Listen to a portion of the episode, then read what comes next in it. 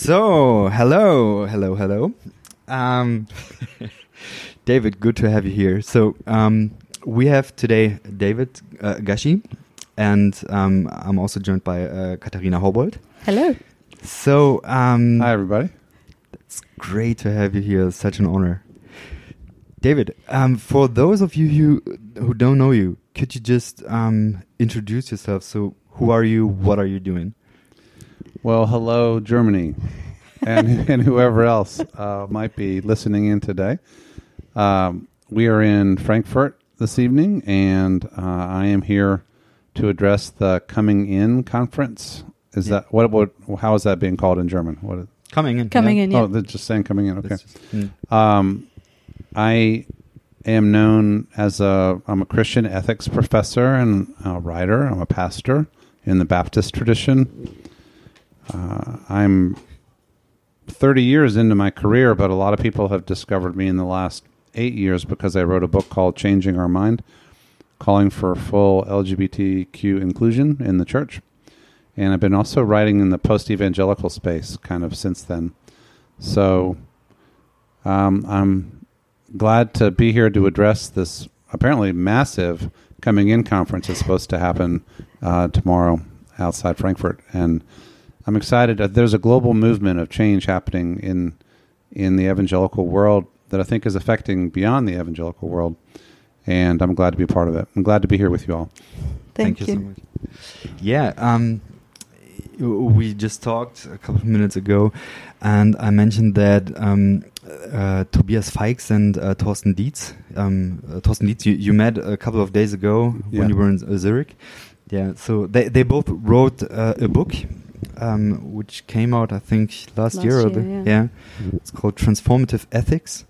And that's when uh, I learned about you because uh, they mentioned you and, and your um, book. I think it's um, Kingdom Ethics. Right. And so that that's when I uh, started looking you up and, and, and, and found out. Well, that's a pretty interesting story, actually. So you you were one of the people who changed your mind on the LGBTQ uh, topic. Uh, would you um, just tell us how did this happen? How did you change your mind? Um, well, I'll start with Kingdom Ethics uh, as a as a fork in the road, a dividing place. Um, for twenty years, I graduated with my PhD in 1993. For twenty years, I was building a career in the evangelical space in the U.S. Hmm. Um, I taught first at Southern Baptist Seminary, but that was too conservative for me. Um, and then I moved to a slightly less conservative, also Baptist school um, in Tennessee. But there, I, I taught for 11 years, and during that time, I had a chance to build um, a writing presence and a speaking presence in the evangelical world. I always was um, you know, if you do, you know, left wing, center, right wing, I always was on the progressive wing of evangelicalism. Not that there's such a thing really anymore, um, which I could talk to you about. But um, I was I was there, and uh, and I uh, had the chance to, with my teacher Glenn Stassen uh, to write Kingdom Ethics. It came out in 2003 with InterVarsity Press, and it became the go-to ethics textbook uh, for large parts of the world. Uh, continually surprised by who has used and read that book all over the world. It was it was uh, a Christian ethics based on Jesus, the kingdom of God, and the Sermon on the Mount. Um, Glenn died in 2014, uh, just about the time that I began to feel really uneasy with my traditional posture, traditionalist posture on LGBTQ inclusion. You know, it was in the air. The conversation was happening. Um, everybody was, every time you turn around, somebody was having some kind of usually not very satisfactory conversation uh, or trying not to have the conversation. Hmm. Uh, we were heading towards a Supreme Court decision about gay marriage that happened in 2015. But in every church, the question, will queer people be welcome here, was on the table. And I, after 2007, I moved to a, a much more liberal Baptist school where I would have the freedom to tackle any question that I wanted without being censored. And I also, after I moved to Atlanta for this school, my local church became filled with uh, LGBTQ Christians, some of whom had been rejected in other places, but this church was more welcoming. We hadn't we hadn't had some kind of big doctrinal debate. It was just gradual welcome, one step at a time. And then I was also at a seminary training seminary students. Though the, again, the seminary was not officially welcoming and affirming. The students found it to be a, a safe place, and some of them began coming too. Mm. So, for the first time after 20 years or so, well, 15 years of my career, I was regularly confronted with the experience of being LGBTQ and Christian in Christian spaces that were most of the way towards fully inclusive, but hadn't quite all the way gotten there. And then, as friendships developed and stories were told, I began to sense that that this unsettled question was not just a matter of theoretical interest; it was really negatively affecting the lives of lots and lots of people. Um, so in 2014, around the time that my teacher died, not too long before my father-in-law died, around the time that my mother died, it was quite a year. Um, I began to just to write a series of articles trying to wrestle with this question from the ground up. Uh, I had a friend who said, "Your problem was that you were grief-stricken and it you were not thinking carefully enough. You were emotional um, maybe being grief stricken actually l- opened me up to doing something more brave or more um, more reckless than I would otherwise have done. But I know I did what I was supposed to do. So in the spring, summer, and fall of 2014, I began writing these blog posts. By September, it was pretty clear that it was looking like a book, and it was also pretty clear that in the process of writing these, I had changed my mind. When did you realize that? Like, was there a moment when you were like, well, actually, I don't believe what I believe anymore? Probably, if I looked through my diaries, I could find it. I, I keep a daily diary, and, I, and that helps me. My my own memory is pretty weak, but my diaries help. Um, but I think that I was I was aware that the harm was severe as I went in. But of course, the more I began writing, the more people told me their stories because they saw an ally developing. And so I've probably by now had a thousand people tell me what it's like to be queer and Christian. Mm-hmm. It's a, quite a body of experiences, and the patterns are so obvious that it's I'm never surprised anymore. Um, I know how it kind of looks in the book, and I think this is essentially how it happened in the writing process.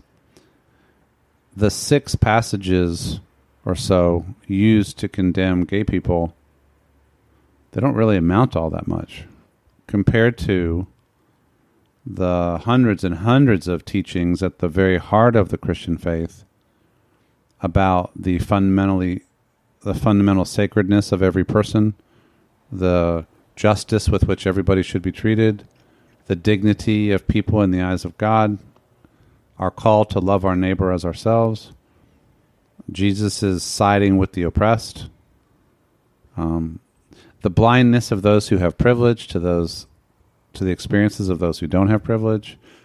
In other words, the way I say it in changing our mind is I realized that all the major ethical themes that I see in the teachings of Jesus and that I have been working on in a variety of other issues were obviously at stake here. Mm.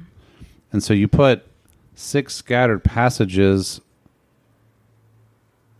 condemning gay sex, basically, is what they do, over against the mountain of passages in Scripture that are about justice and dignity and love, um, there's no comparison.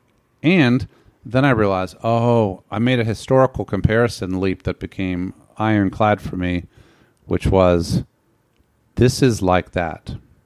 This is like when the church defended slavery. This is like the history of anti Semitism. This is like awful patriarchal teachings in Christianity. Mm-hmm. This is like that. This is an example where passages in the Bible have been interpreted in such a way as to harm groups of people. Mm. And the broader th- moral beauty and, and themes of Christian ethics have been sacrificed because of a misreading of these other passages. And so it was a mistake, just like those others were mistakes, and we need to renounce it. So I moved to a, in, a, in a more radical place. Like it isn't, oh, I've changed my mind. We should be inclusive. It became, oh my gosh, this has been dreadfully wrong. We have been harmful and must repent. And so it's not an intellectual change of mind as much as a change of solidarity, change of loyalty, change of sides, Hmm. and um, moving into resistance. Um, so that that process is really what I would describe as my process. So there um, is this phrase, um, "Hate the sin, not the sinner." I think this is what comes up every time um, people like you or um, yeah, people here in Germany who who change sides. Um, that's the re response from um, basically everyone else um, who, who think in a maybe more evangelical uh, mindset. W what is your response to the hate the sin, not the sinner? The sin has been excluding a group of people. I hate that sin. Um, being queer is not a sin. It is a variation in the human family that has surfaced all over human history in every culture, despite every effort to suppress it in many cultures. And um, by the way, this also a good chance for me to say, quote unquote, I'm doing air quotes, listeners, uh, homosexuality, air quote, is the debate is usually framed as being about like marriage or same sex sex, right? But but the way it's experienced in the lives of uh, LGBT people, and now the transgender thing is its own dimension, which we can talk about. But the way it's experienced is indignity, exclusion, contempt, regardless of what people are doing sexually. When a 14 year old tentatively suggests to their parents that they think they might be gay, and they've not touched anybody, they've not done anything, and they're still rejected contemptuously, it's not about sex. It's about the moral revulsion and rejection of a whole category of people. So, even that old formulation assumes that this is a debate about sexual activity. This is a this is actually about three to five percent of the human population being rejected categorically before or regardless of what they do. Hmm. And that I would describe simple as simple prejudice. And all prejudices like that violate the core principles of Christian ethics. And I, I think that this the sentence it, it doesn't work. Like if if, if people if if you say well well I uh, I hate your sin, but I love you, and that means I shut the door and, and, and just keep you out. What? How does it work? I I, I don't. It's an unstable place, and it never seems to work. Um, and it, it. I mean, the word hate is very strong, um, and it, authorizes. It authorizes um, contempt for the the imagined actions of the group, and it misdirects the tension. Um, I mean, I think one of the reasons changing our mind has has had the effect it's had is because it's a reframing of this conversation Hmm. from a sexual morality conversation to uh, human dignity and conversation. Not to mention psychological well-being of young people rejected by their parents, all with all the and their churches and their God. They think maybe with all the psychological impact of that. It's also a family uh, well-being question because one of the predictable consequences of traditional teaching is to turn parents against their own children, and uh, with terrible effects. Um, it's also in a you might. How about this? We call it an evangelism issue because this teaching drives people away from Christ and away from church. So, if you wanted to come up with a teaching that would divide families, cause psychological harm, and drive people away from Christ, here it is. I mean, when you put it like this, it seems to be so crystal clear. But most of your life, you have thought differently. Um, what do you think? What maybe kept you? What keeps people from thinking um, like this about this topic and um, finding it so difficult to reframing it, or to even just starting to maybe think about it differently than they were brought up with? Well, I think the key is is a lot is in that last phrase. It's how we're brought up. It's the power of tradition. It's all the authority structures in your life all saying the same thing. Right? Um, like we're recording just after Queen Elizabeth died in Mm. England, right? Um, and the vast majority of people in England and a lot of people around the world are mourning a lot right now. Okay.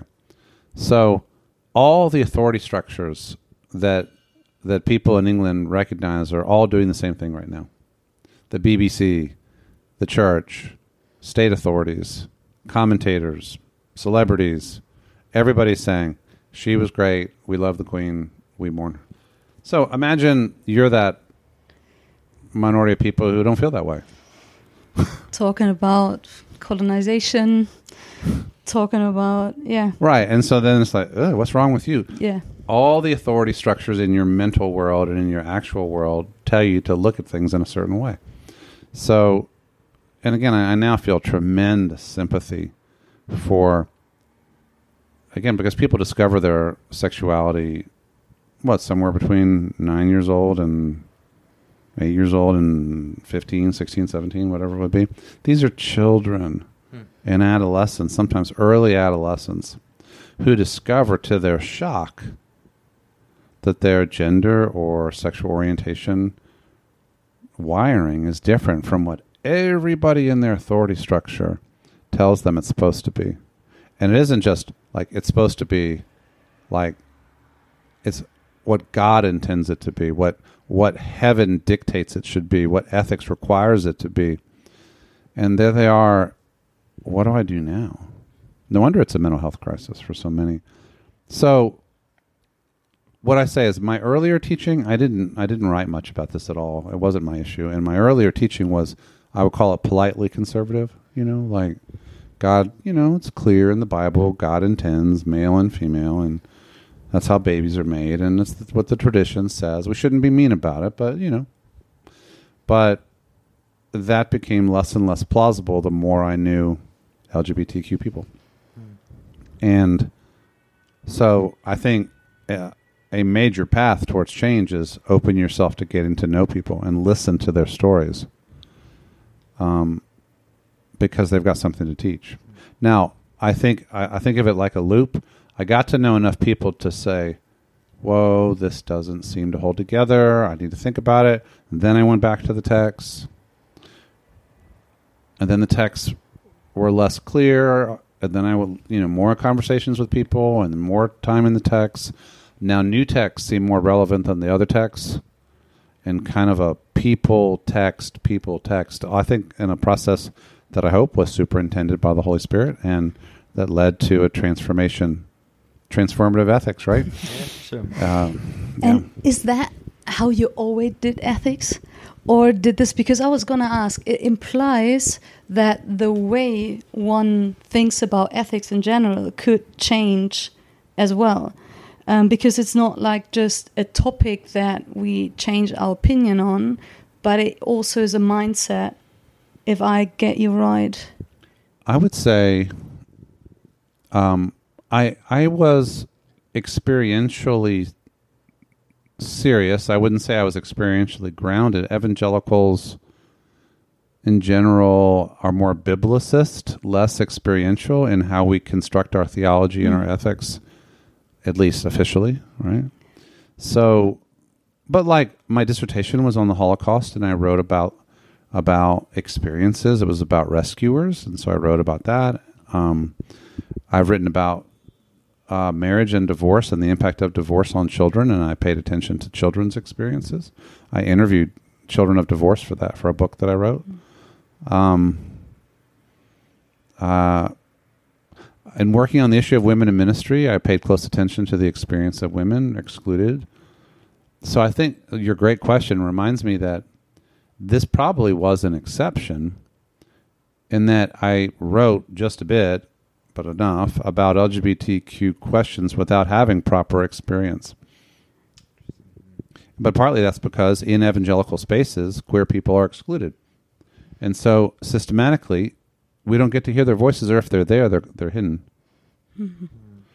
Um, but in general, my openness now to human experiences, the voices, especially of those below, those oppressed, those on the bottom of power, has become much more vivid in my in my methodology, and that was something I was taught in at PhD level anyway. Liberation theology says look to those on the margins.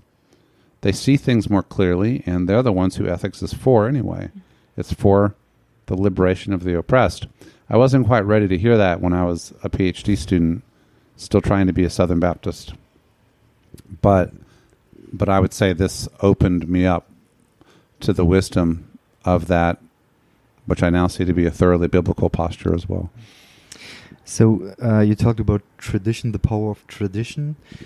Um, I wonder, you know, a lot of people who were considering all these questions. Um, also, um, lots of um, queer people are considering uh, these questions for themselves because uh, they they learned in their tradition if you are gay, if if you're queer, um, that could maybe you're going to hell because of that. So I wonder, what do you think? What are I would call it theological options to consider? What do you think? What are um, theological options for all these people who are uh, tackling these questions?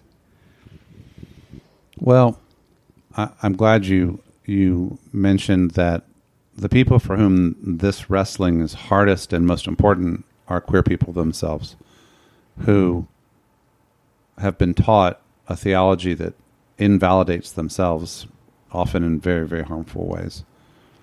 So, I mean, if one keeps that that group of people, especially in mind, um, you know, there's only so many options, really. I mean, one option is the worst, which is for them to believe and for us to believe that they're in rebellion against God, that the devil is deceiving them, that they need to try to be straight or at least celibate, live without a partner, um, and try to suppress who they are for the, the entirety of their lives. I think this is, for most people, something like trying to cut off your hand to save your life or your soul. Um, they and they might be taught that that is what Jesus says. right because there it is, right? Uh huh. Um, if your hand if your hand offends you, right? Um, or they can and we can say, okay, this is a form of sinfulness, but there's lots of forms of sinfulness in the world. So let's not single out this particular sin. Let's try to be more balanced.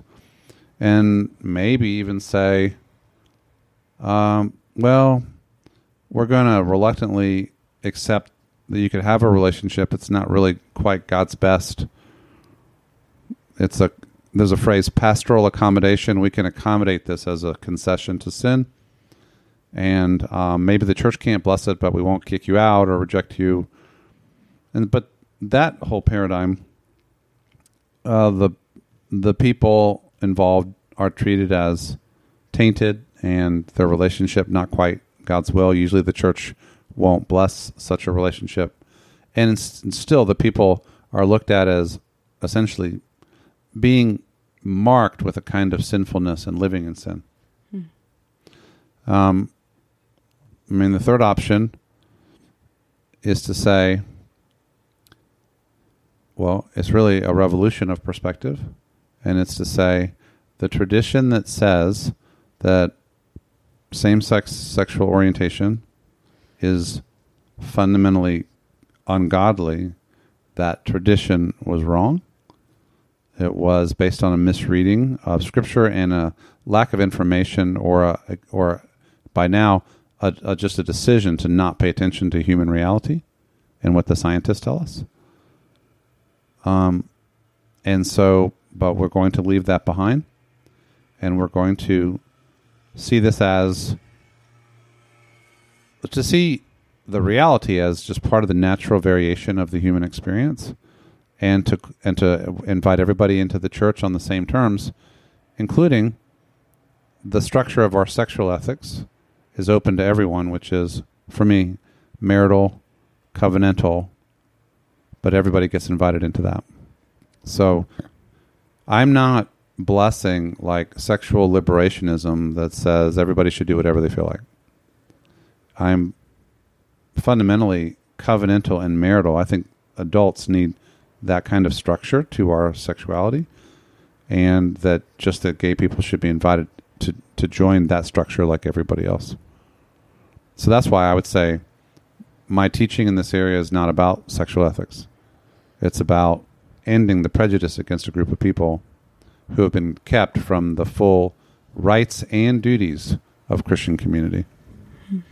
But how is your um, theological framework uh, that you use? Is like, yeah, um, Paul like didn't mention homosexuality? What what we um, call homosexuality is something different, or do you say like Paul was? Um, yeah, it, it was uh, the the state of his mind, and we, we are further now. We we developed. What what, what kind of um, Um, ideas do you? Well, it's, in, in essence, you're kind of asking about what am I making of Scripture? Like, what is my hermeneutic, right?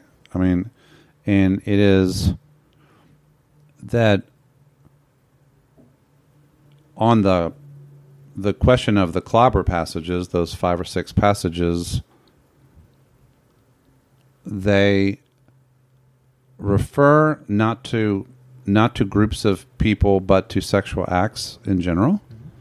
And the sexual acts are, it's not always clear each passage, but it, they appear to be associated with um, a broader evil that I think actually can be condemned. So I think, broadly speaking, what the ancient world knew of male homosexuality or male same sex activity was understood to be exploitative, uh, expression of domination, like in wartime rape, um, just kind of debauched sexual greed, people who were married but they wanted other variations of experience, or um, uh, part of enslavement and domination in all the injustices that go with that. Um, so fundamentally, I would say I don't think anybody in the Bible is talking about what we're talking about when we're talking about people who discover that they are gay or lesbian or bi and that they need a partner like anybody else and they want to have loving, permanent, covenanted marriages like anybody else. They're not wanting to enslave anybody. They're not wanting to exploit anybody. They're not wanting to hurt anybody. They're wanting to love and make covenant. And so I would say that the, the fragment passages that we have in the Bible uh, don't address the reality that we're describing. The the theological issue that I think is more serious, just not so much a Bible passage issue, but a theme issue, is the the question of creation. Mm. Because there's really two fundamental themes in, in the Bible creation and covenant, right? And creation, our creation theology has been God intended to create a world in which you have clearly male and clearly female persons, and in which only clearly male and clearly female persons mate and marry. And what I think has happened is that reality has bumped up against this paradigm. And we've been unwilling to allow reality to penetrate that paradigm and teach us something different. That people are not quite as binary on the whole as that, and that not everybody is wired for opposite sex attraction. We've asked the Genesis 1 through 2 story to do too much, or we've allowed it to frame our imagination in such a way that we can't allow real people to exist as they are. Mm. So here's here's this lesbian couple and we say, "But what about Genesis 2? What about Genesis 2?" And they say, "We are unable to give you the Genesis 2 f- paradigm that you think we're supposed to offer you." Mm. However, maybe they say, "But we do want to love each other and be committed to each other and be a family to each other." And so in that sense, the a lot of the Genesis 2 you know, leaving and cleaving and and making a new family out of the old two families. They want to do that too, but they want to do it within the within the structure of their own reality, their own humanity. Um, Bonhoeffer said that often the Christian tradition has set up ideals or abstractions and created an ethical system around abstractions. He said we need to deal with people in their concreteness.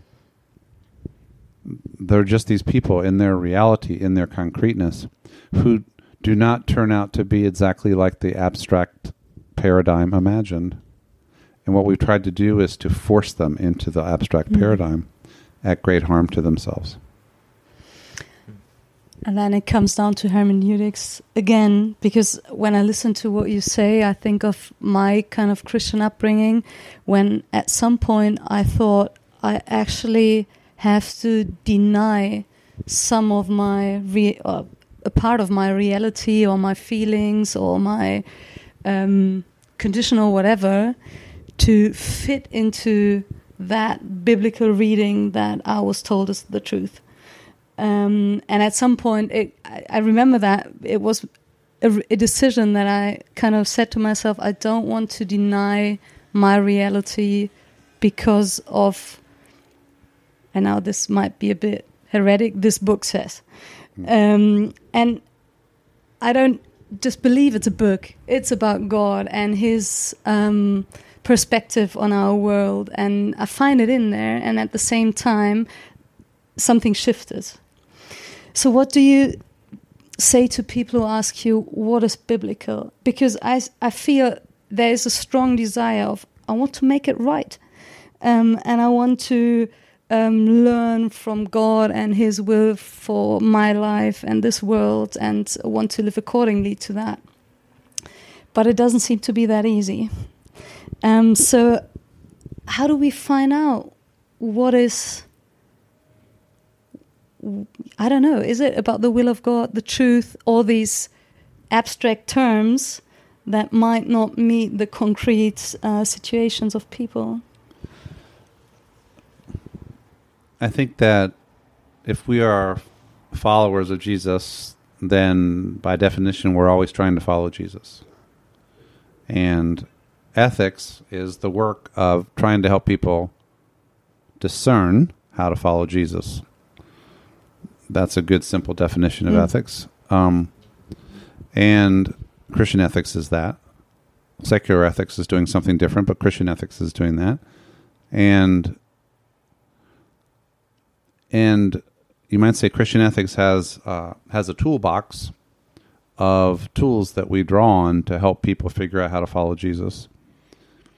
Fundamentally, what we, the most important tool that we have in the toolbox is the example of Jesus Himself. Mm. Um, and I think sometimes what we've said is the most important thing we have in the toolbox is the text of the Bible. I would now say it's the example of Jesus, which is told about in the Bible. But there's a lot else that is in the Bible too. If it comes down to a clash between the example of Jesus and scattered other passages, I'm going to go with the example of Jesus. Um, so we have long internal Christian arguments about how to read and arrange and make meaning out of all these different biblical passages.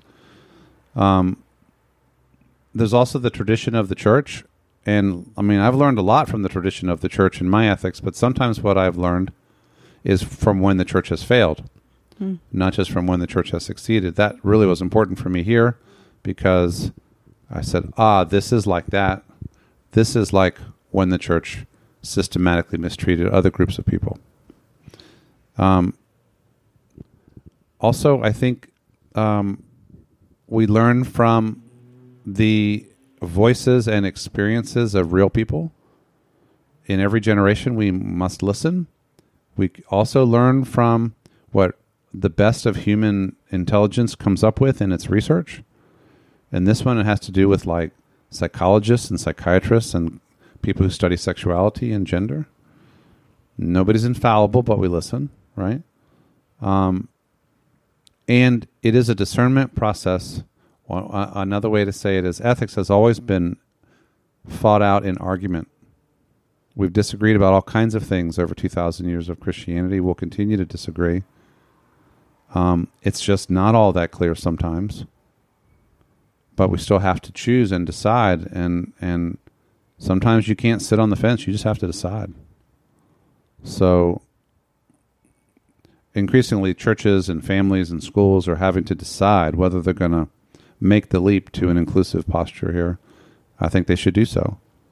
Um, and then every one of us has to decide what uh, how are we going to relate to Christian institutions who haven't made that leap. Mm. And you know, so Which- there it is. which leads us to post evangelicalism. Yeah. actually perfectly. So, um, here in Germany, I experience a lot of people who are changing their minds on, on, on the topic of LGBTQ inclusion and a lot of other th- questions that are discussed in, don't know, progressive or um, in, in Post evangelical. post evangelical that, that's all these um, terms that um, people use as hashtags to to find this this discussions uh, this discourses. I wonder what do you think what is post evangelicalism Um, I've been very surprised in my trip now to Switzerland and Germany to see how much post evangelicalism is in the air. Well, in the circles that you've been invited to. Right. right. Those wise, beautiful people who, who know what's right. Uh, yes, they all all know all about post evangelicalism. Um, what is it? It is a uh, it is a reaction to and an exodus exodus from evangelicalism. So, what is evangelicalism? It, it is a particular conservative Protestant subculture, um, not to be identified with the historic churches, sometimes called evangelische Mm.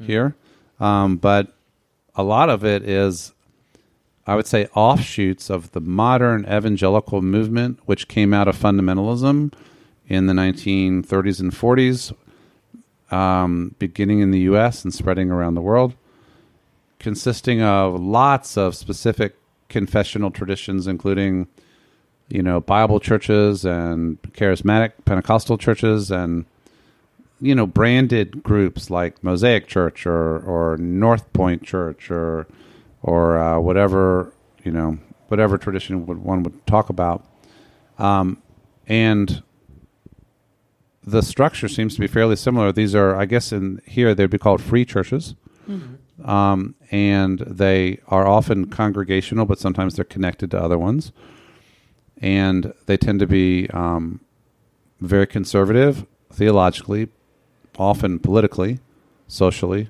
ethically, and they intend have usually intended to be separate from certainly from Catholicism, but also from the mainline Protestant tradition. They've not been as strong here in Europe. Um, I mean, it's but there's plenty of evangelicals here, plenty of institutions of evangelicalism, and of course in the U.S. it's a massive part of the population, though it is shrinking. The numbers are going down, but we're in a moment where there's a very visible movement out of this subculture some people are going directly to atheism. Um, others are going to agnosticism. Others are going to Mysticism. mysticism. um, some are joining the mainline churches. Some are some are uh, trying the Eastern churches. I mean, or Eastern traditions. Um, but something is driving people out. And in my book, After Evangelicalism, which you have on on display here for those who are listening, you can just picture it. I talk about a lot of the reasons why people are heading from out of evangelicalism into a post evangelicalism. This is not to be identified with mainline liberalism or, or, I mean, it's something different. It is a movement out of a tradition in which people have been a part, sometimes a very loyal part, until something snapped for them and they couldn't stay. Hmm. That's the space we're talking about. Hmm. So I heard people say this post evangelical thing we often talk about deconstruction. Uh, that's nothing else but a slow path to atheism. You said so. The, there is Blah, a- blah, blah. okay, next question. Nice talking to you. Can't you see that on the transcript? You know, Gushee responding to the you know, blah blah blah. How do you spell that? Okay, there you go. Oh dear. So, but I want to know what what kind of theological options, or not only theological, but what kind of options do you think people who are having this moment of makes click and, and you are not able to call yourself uh, evangelical uh, anymore? Where to go? Okay, picture a map. Um, uh, picture a chart. Okay, and our chart begins with the Roman Catholics, and then you have the split of the Orthodox. So now you have the Catholics and the Orthodox. Okay, West and East. Now picture the Protestant Reformation, which you all in Germany know a little bit about, um, and then think of all the historic confessions that came out of the Protestant Reformation. Okay. And then go to the 19th century and picture the split in Protestantism between the fundamentalists and the what were called the modernists at the time, the liberal, or just kind of people who were doing biblical criticism and theory of evolution and openness to modern science. And sometimes it went further than that, a kind of a anti supernaturalism and all of that. Okay. So all that evangelicalism was was an offshoot of fundamentalism. That's all that it was. Boom, drop mic. it was it was an offshoot of a part of the modern Protestant world. It took an old word, evangelical, but it it appropriated it. It borrowed it. Hmm. I mean, evangelical means I mean good news, gospel, Christianity. It was used by you know, reformers at every generation. It was used by reforming Catholics in the medieval period. It was used by the, you know, um, by Luther and the reformers. Everybody's talking about what is the true evangelical faith. When the fundamentalists in the U.S. started to say we need a third way between fundamentalism and liberalism, first they were neo fundamentalists. Then they were neo evangelicals, and finally they were evangelicals, and that was the label that stuck. It is a it was a reform movement within fundamentalism that then developed its own massive subculture. You know, and that became a global subculture, though, mainly headquartered in America. Mm. I'm so sorry, but it's true. and Yeah, I mean, B- Billy uh, Graham came over to Germany and he dropped this um, Term. evangelical term. So um, that's when evangelical. Nah, yeah, yeah. That let's take this term. I understand it's even spelled differently here, right? Like there's like evangelische with Yeah, the, yeah, and then there's yeah, it's two- evangelical yeah, it's two Yeah. different terms. with a K, right? yeah, Evangelical. evangelical, but then there's evangelisch, which would be Protestant, yeah. and then evangelical. Yeah, so Yeah, and I think in the '90s, um, they they uh, they tried to even um, make it sharper. So they, they said we're not only evangelical, we're uh, Bibeltreu, which means faithful to the Bible. of course. So They so were they, they don't to the have to call themselves fundamentalism because we all knew um, fundamentalism is, is evil. So Bibeltreu sounds good. So That's interesting. So Yeah. I guess they felt the need for further branding. This, Yeah. this is, I mean, in my book, I describe it. It's branding. Hmm. Um, evangelical Bible toy. That's good to know. um, but you know how what in essence those terms are self congratulation terms. We have the good news. We Which means you don't. right. We are the gospel Christians. We are the biblical Christians. Mm. But then you described it as like um, a subculture. But if you grow up in that culture, it might be all of culture you have kind of experienced as formative. Yes, you don't know it's a subculture. It's Exactly. just Christianity. Yeah. It's just the faith. And that's one reason uh, it's really hard because if you leave that behind, well, you're in a very, sometimes a very powerful subculture with all kinds of claims about its truthfulness and its biblicalness and its godliness and its rightness and everybody else's wrongness. So if you if you leave that behind, it's really hard not to leave it behind like being shot out of a cannon because because it feels like you're rebelling against God maybe. Yeah. So I do think that maybe some of the atheism, some of the deconstruction into nothingness or only questions is because of the brittleness of the, of the of the tradition that people are leaving behind. Uh, there wasn't space for questions. If you question us, you're rebelling against God.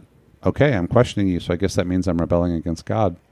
So, in other words, I think it's creating the movement itself and its character helps to create the the uh, fervor and anger or nihilism of some of its people who are departing. Mm.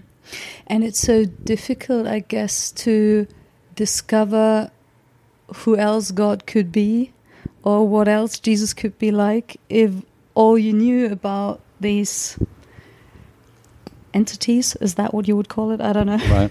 Concepts or entities or Concepts, whatever. yeah, Mhm. well, or relationship partners if that was your go to Yeah. um, if that's what you leave behind. So, how do you actually kind of become free to discover something new? And I mean, it, it depends. Stories are different, but or differ from each other. But often, I think there is this void. Everything I kind of related uh, to doesn't work for me anymore. I still have maybe the same questions or the same desire or needs or whatever, but I just don't know how to find out something that is as strong in a way or as true does that feels as valid but I still want to so how do I do that Um, this gives me a chance to kind of close close the loop on Yep. your last question. Um, historical knowledge helps, and I have enough of it. Hopefully, presented in after evangelicalism. That I mean, if you realize, oh, the movement that had such a great hold on me, and that I I was once part of so deeply, was was a specific modern offshoot of fundamentalism that developed a subculture that I've now concluded is a dead end. So now I can go back and consider the entirety of the Christian tradition and look again. Um, I've I've used the image that you might say Christianity is like a grand old mansion with a hundred rooms in it. It turned out you were just in one of the rooms. You can leave that room behind, close the door, or maybe keep it cracked open if you want to look into it every now and then. Wander down the hall, go up the stairs, check some other rooms out. In other words, you don't just read John Piper anymore. You know, that'd be good for you. Don't just read John Piper anymore. Um, or whoever. Read um, St. Francis and read uh, Dorothy Day or James Cone or um, who knows, Zwingli, whatever. Read and, and, and explore the rest of the house. I use that on Twitter, and it and it led to a race to the bottom to describe exactly what room it was that the evangelicals were in. Um, and the outhouse, Where it was located. the cellar, Yeah. uh, the basement, um, you know, uh, the you know the septic Torture chamber. yeah, that, yeah. So people, I mean, there's a lot of anger there. I, I was reminded, Yeah. I was reminded there's a lot of anger there. Even that image, people began to think fairly dark thoughts about how they feel about the room that they were in. Yeah. And I mean, that Mm. works um, in cognitive ways. I think uh, this is probably really helpful. But what about the emotional kind of, I don't know, dimension? So th- this is the God I sang love songs to. It's the God I pray to on my knees. Uh, to is the God who I I don't know. Based on that God, I made some really big decisions in my life. Um, so how how do I cope with it emotionally? Um, you know, there's a growing number of counselors in the U.S. that are specializing in this exact Mm. thing. Uh, sometimes under the label of religious trauma hmm or religious abuse, especially if it was abusive, as it times was and is. The people we should listen to now, um, because I mean there are always margins, and as a white woman who grew up in Germany, I'm probably and is straight. I'm probably more in the center than than other people that I'm, yeah, should listen to and might change my mind. One of the things that I think is a non negotiable for post evangelicalism is that we leave behind us the the narrow range of voices that we were taught to listen to. I mean, it was always turned out to be white, male, straight, pastor, theologian types. And um, we can't stay there. Um, Part of what we've learned, I think, about evangelicalism was there was an awful lot of white, straight male privilege going on there that they were not acknowledging, we were not acknowledging, because we thought it was all just theology. but there was a lot of social social location stuff happening too. And um, so one of the things that people find exciting, like in the post evangelical spaces, we might be listening to, to feminist voices and uh, queer voices, and uh, you know, we might read uh, Howard Thurman or uh, um, or Frederick Douglass, or I mean, the voices in different lands, different traditions, different cultures. Um, the the reading and listening project is going to be much bigger. Hmm. It's Yeah. it's so rich. So, uh, David, you're in Germany for a couple of days. I'm here through uh, Sunday. I'm um, speaking at the Coming In conference tomorrow. I'm preaching at a church nearby, a Methodist church, I think. Huh? By the way, the Methodists are interesting because they have an evangelical heritage, and a lot of them have an interest in the post-evangelical space too. So don't don't overlook the Methodists. um, and then I go uh, to Amsterdam uh, and I do some stuff there. So this that'll be my third and last stop. Yeah. Great, great. So, um, are there any new books coming up, or um, resources and so on. Well, first of all, I send people to my website, davidpgushee.com, which has all- everything on there, but there is a new book. Are you ready? um, I've turned in a manuscript for a book to be called Defending Democracy from Its Christian Enemies. wow, Oh, well, awesome. yeah. And I mean, well, that's another hour, I guess, Uh-huh, uh, or two, or yeah. three. it's about right wing Christian radicalization in many countries um, where Christians set themselves increasingly against democratic processes and structures because they don't like the outcome. And we're seeing that in the U.S. And so this is my response to the Trumpist reality, Trumpist Christian and evangelical marriage over the last seven years. Uh, he may be fading. He may end up in jail. Please, Lord. Um, but that radicalization will he will leave that behind. hmm so interesting because you know when when Trump was uh, president, um, I was waking up every morning. Is is there some some new bomb he just dropped, and it was really stressful. And, and It was very stressful. Think about living in it. I mean, yeah. I mean, I was thousand kilometers away, so I am so sorry that we imported or we exported our stress to you here. Don't read anything about him, okay? Just let it go. Remember the Frozen song, Let It Go, Let It Go? Yeah, yeah, that's what I say. But it's hard to because it's a nightmare. And I think there was a sense, somebody said, if America sneezes, uh, the rest of the world catches cold. Mm. And, and I think we've exported that, you know, that sickness or at least you can't not pay attention to it. Mm. Anyway, this is my effort to respond to that. It'll come out next year. Ah, cool. So uh, b- before the next uh, presidential Election. election, uh, that's good. Cool. David, thank you so much Yeah, thank you for so being much. here.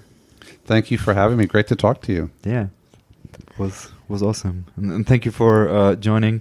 It was a pleasure to be here with you. Thank you so much. Great, awesome. So,